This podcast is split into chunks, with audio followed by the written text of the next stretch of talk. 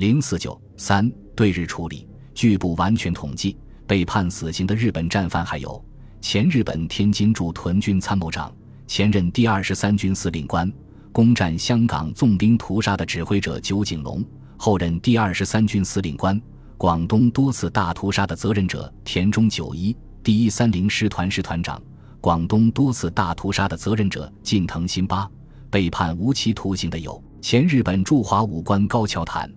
前日本驻香港总督矶谷廉介以及若干明日军师团长。此外，前日本驻台湾总督安藤利吉于一九四六年四月十九日在上海提篮桥监狱自杀身亡。第六方面军司令冈部直三郎于十一月二十八日死于战犯医院。如果与其在中国犯下的战争罪行相比较，日本战犯判死刑者并不多，而且高层级者偏少，量刑也偏轻。军级军以上方面大员多未追究或判刑较轻，这与当时的整个国内外形势是分不开的。在多数日本战犯处理告一段落后。还剩下日本中国派遣军总司令冈村宁次的命运引人关注。冈村被认为是中国战区天字第一号战犯，就是不要审问也可以判处极刑，对中国、对中国人民碎骨粉身，不足以偿其罪。但由于他在接收中的合作态度，国民党自始就有对其网开一面的考虑。据冈村自记，何应钦、陈诚。汤恩伯等均向蒋介石建议，因为其在战争结束后功绩显著，应予宽大处理，如此对将来中日关系亦属有利。但蒋要考虑政治方面的策略，对他们的建议默不作声。由于既担心释放冈村带来的政治麻烦，又担心交付审判而无法从宽处理，因此国民党对他既不监禁，亦不释放。而是令他住在南京，养尊处优；对外则称尚需其协助处理遣返未了事宜。